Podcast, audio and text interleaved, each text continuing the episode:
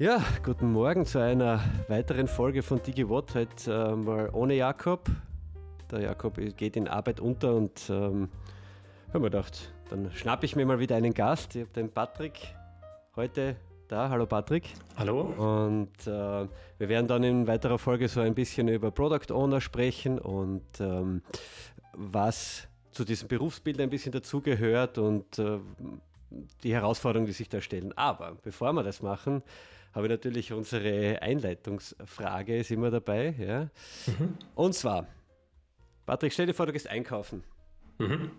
Würdest du lieber bei jedem Einkauf zehn Dinge kaufen, die du überhaupt nicht brauchst, oder immer das eine vergessen, das du eigentlich wirklich kaufen wolltest? Das ähm, ja, ist eine sehr spannende Frage, weil ich bin eher jemand, wenn ich einkaufen gehe, dann kaufe ich die zehn Dinge, die ich nicht brauche und vergesse eben eher die eine Sache, die ich brauche. Deswegen habe ich mir in den letzten Jahren angewöhnt, eine App dafür zu benutzen, auf der ich vorher draufschreibe, was ich brauche, damit mir das nicht passiert. Also ich bin, genau, ich bin der Typ, ich kaufe zehn Sachen, vergesse die eine Sache, aber ich möchte lieber derjenige sein, der eben die eine Sache kauft und die anderen zehn liegen lässt.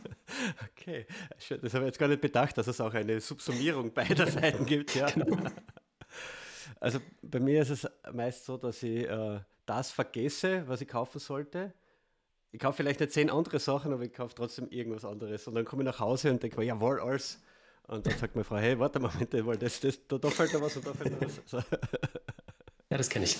Ja. Unser Thema ist ja Product Owner, welche Skills man braucht. Und einleitend hatte ich ähm, dir auch schon mal gesagt gehabt, dass ähm, was, was bei mir häufig passiert ist, dass ich dann, oder was ich so erlebe, ist, dass ich mit Teilnehmenden oder mit äh, Kunden zu tun habe, also Teilnehmenden Trainings oder Kunden in Beratungen, bei denen etwas eingeführt wird, bei denen zum Beispiel Scrum eingeführt wird, aber man vergisst die eine wichtige Sache dabei. Und zwar den Scrum Master zum Beispiel mitzunehmen.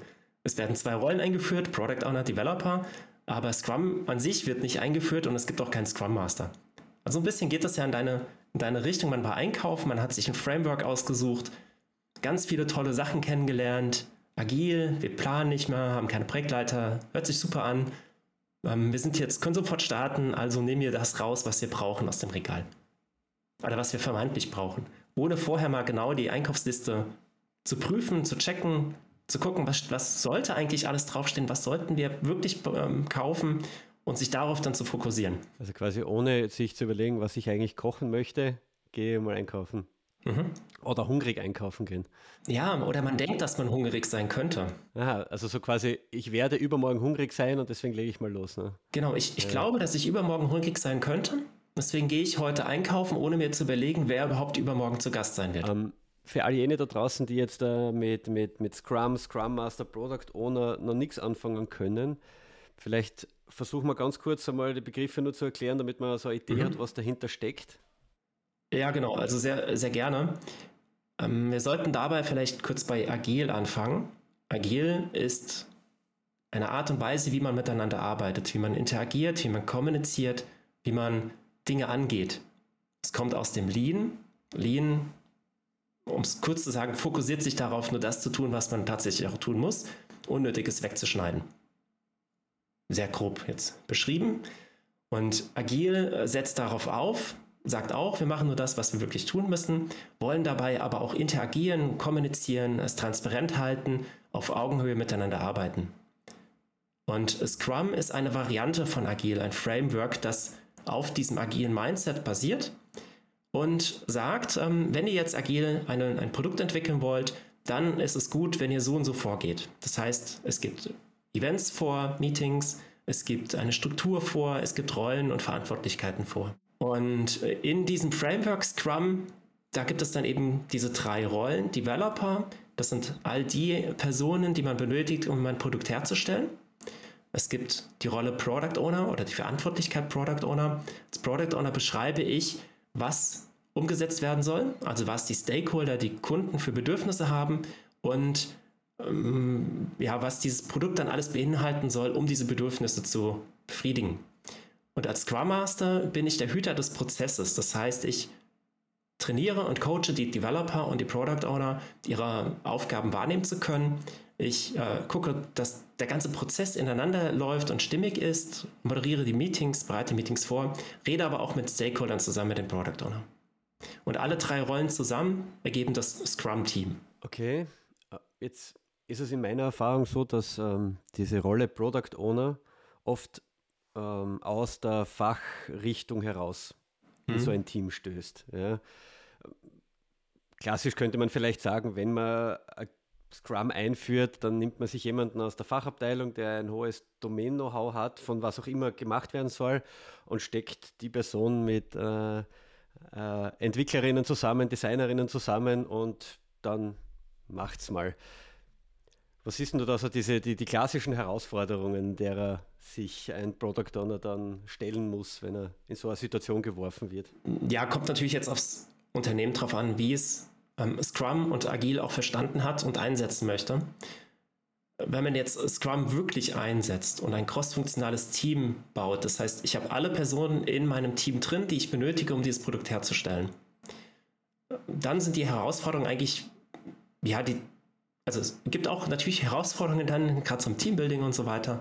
Aber ähm, das ist alles etwas, äh, man hat ja auch einen Scrum Master dabei, auch etwas, was man dann ganz gut bewältigen kann die Situationen, in denen das nicht der Fall ist, in dem das Unternehmen etwas von Scrum gehört hat und sagt, wir wollen jetzt agil sein, wir nehmen jetzt ein bisschen was aus Scrum und wir nehmen jetzt genau eben, wie du gerade beschrieben hast, diesen Product Owner aus der Fachabteilung und stecken den mit den Developern zusammen.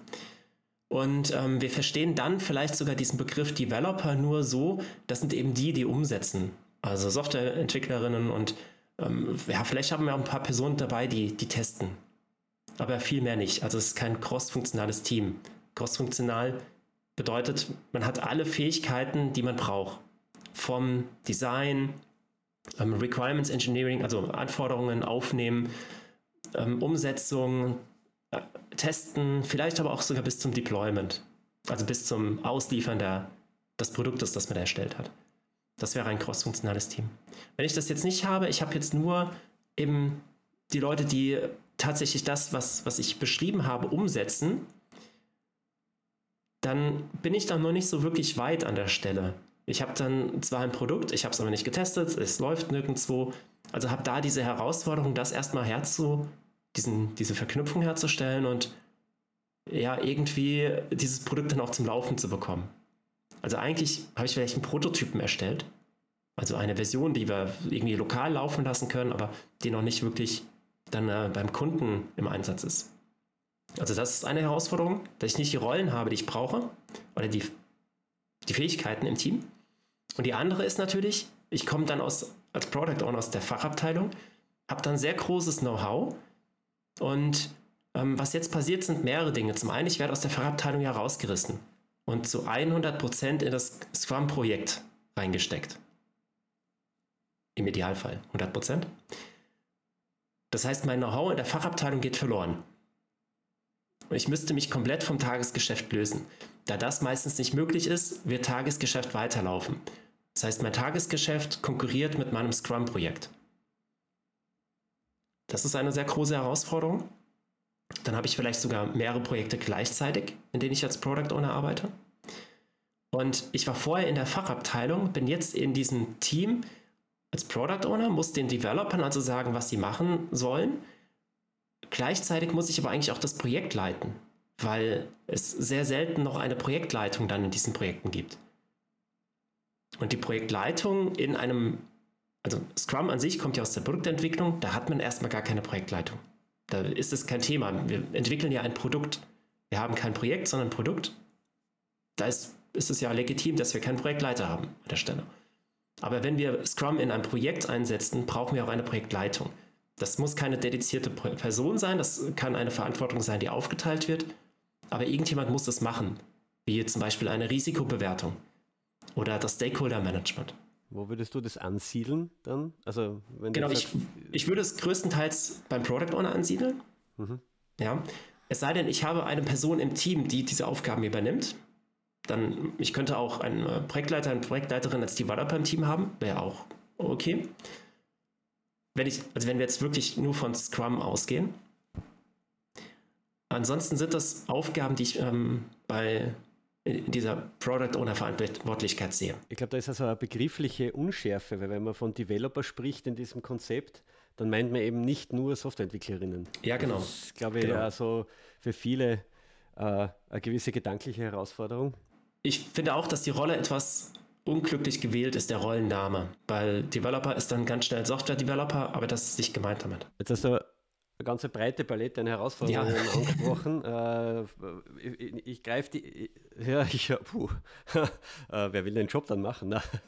ähm, ich, ich, ich greife das erste nochmal auf, was du, wo du gesagt hast, dass ähm, das oft passiert, dass das dann neben dem operativen Tagesgeschäft äh, zu passieren hat. Oft, vielleicht werden auch Personen genommen, die jetzt dann online zweimal über Product Owner gelesen haben und dann hast du, okay, mach jetzt mach du mal den Product Owner, weil du kennst dich ja aus, du kannst den Leuten ja sagen, was sie tun sollen. Obwohl ich das drinnen hängen im Tagesgeschäft nicht schlecht finde, weil es das Wissen über die Domäne aktuell hält, ist es, ist es ist meist, also aus meiner Erfahrung schon zu oft erlebt, dass dieser Rolle des Product Owners in einem Projekt dann nicht genug Freiraum gegeben wird, sodass die total verkümmert. Weil das, das Tagesgeschäft ist natürlich quasi alles, alle Zeit an sich reißend und äh, man hat überhaupt keine Zeit dafür. Ja.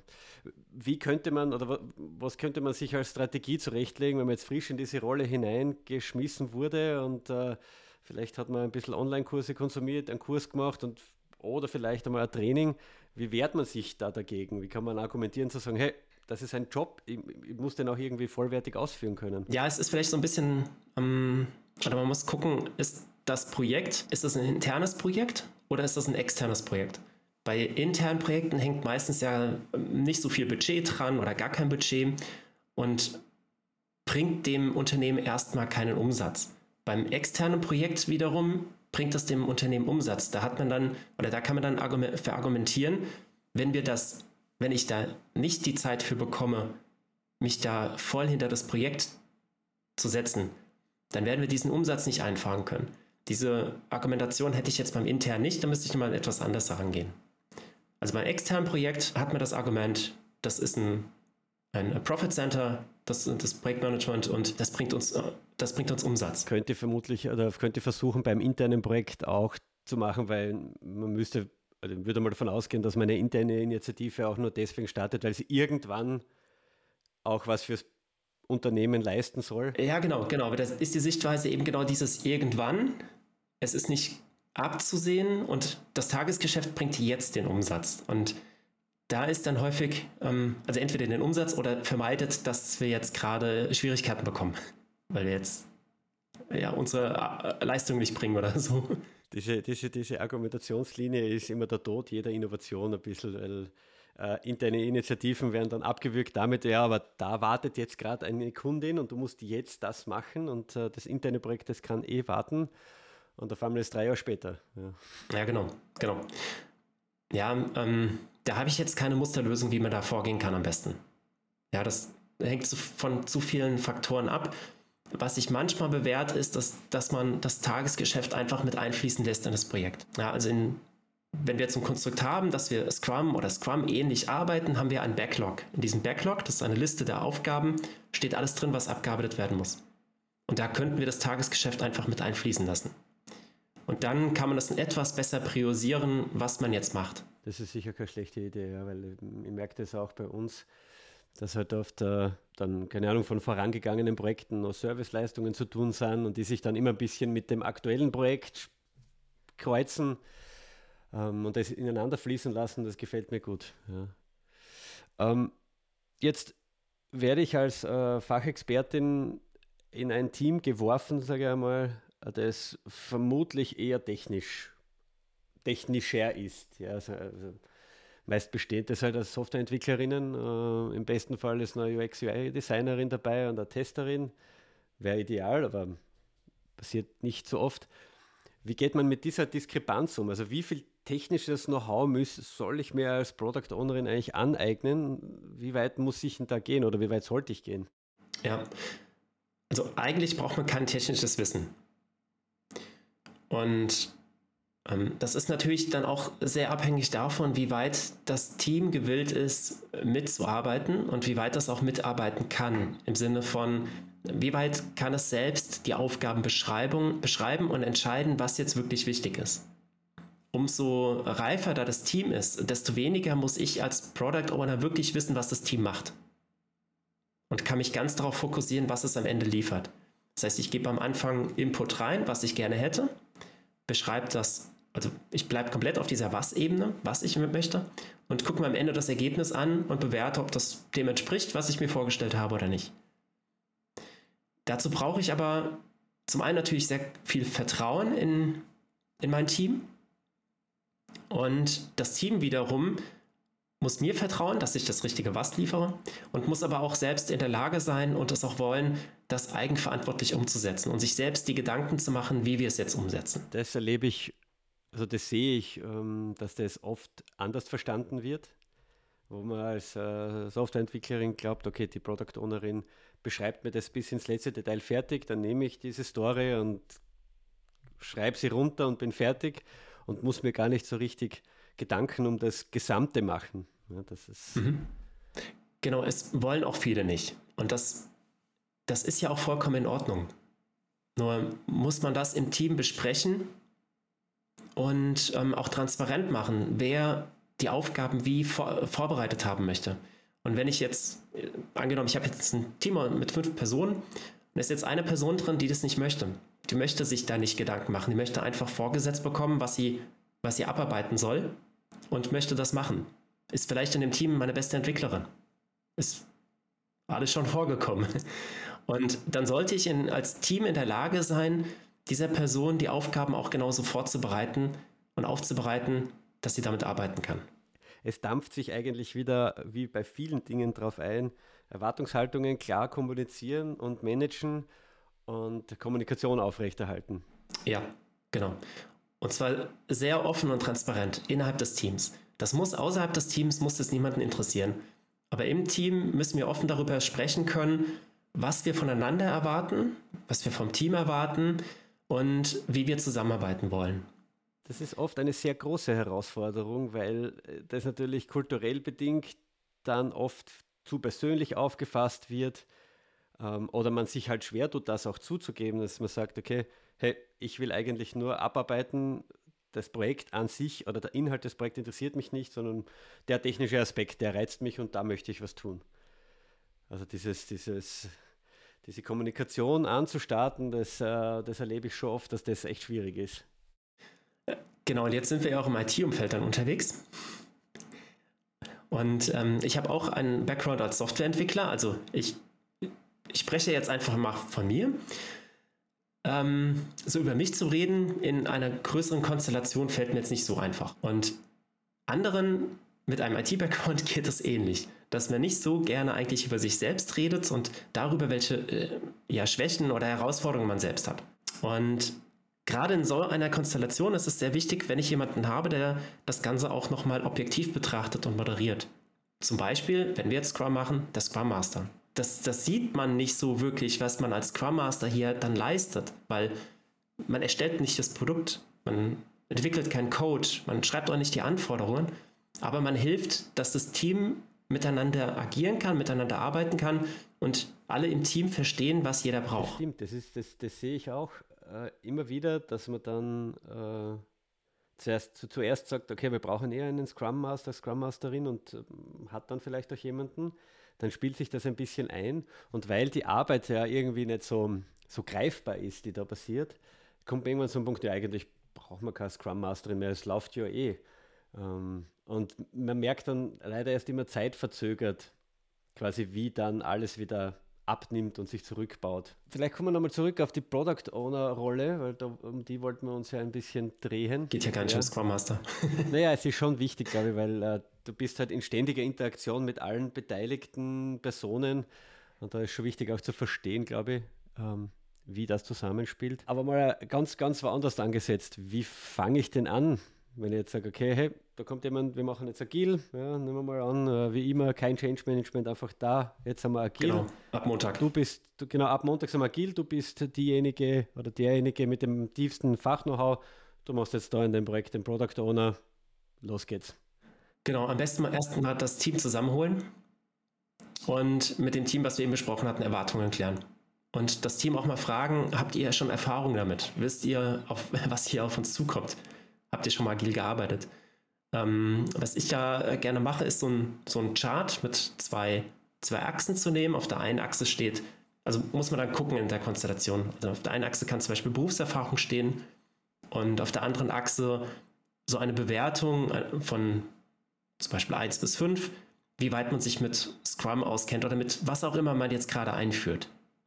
Kann auch ein anderes agiles Framework sein oder vielleicht sagt man auch einfach, wir machen jetzt agiles Projektmanagement.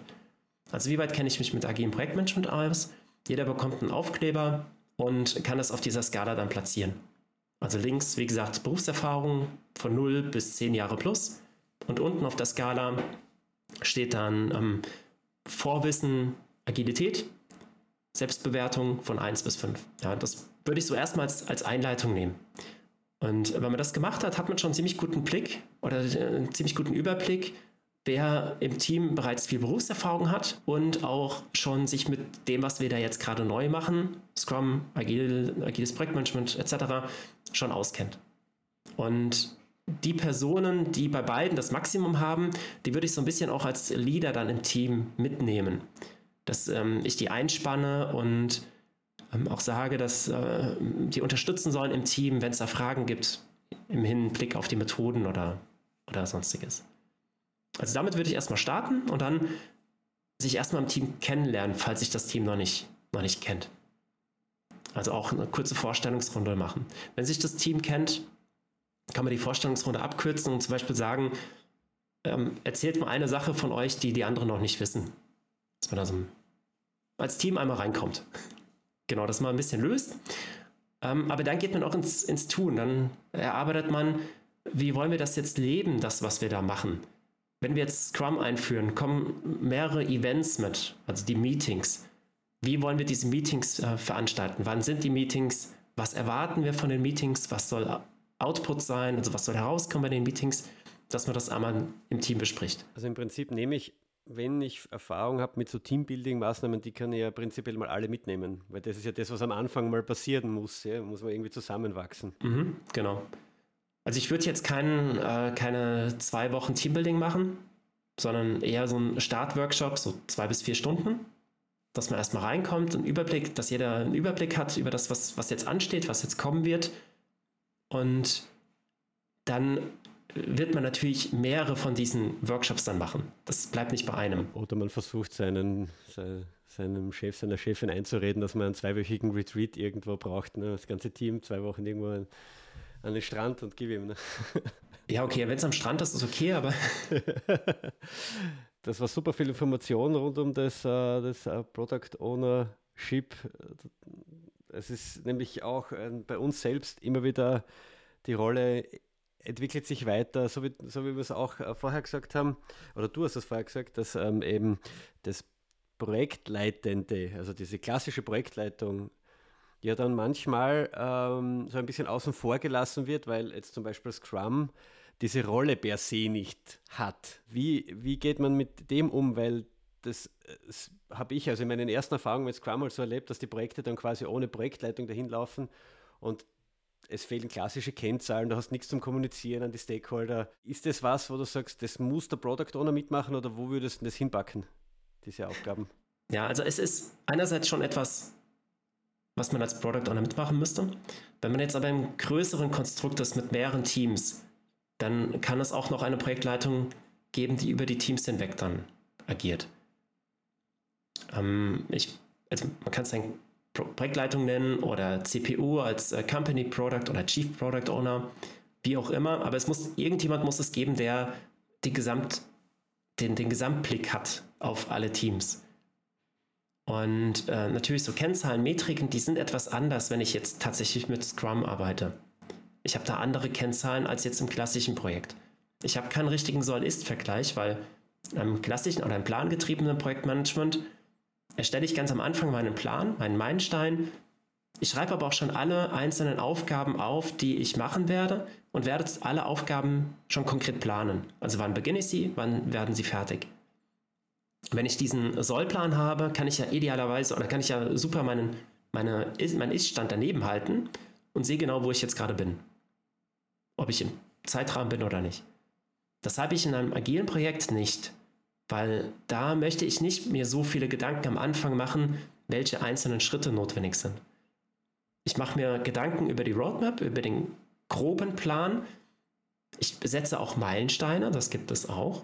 Aber ich weiß in einem agilen Projekt, dass diese Meilensteine sich ändern können.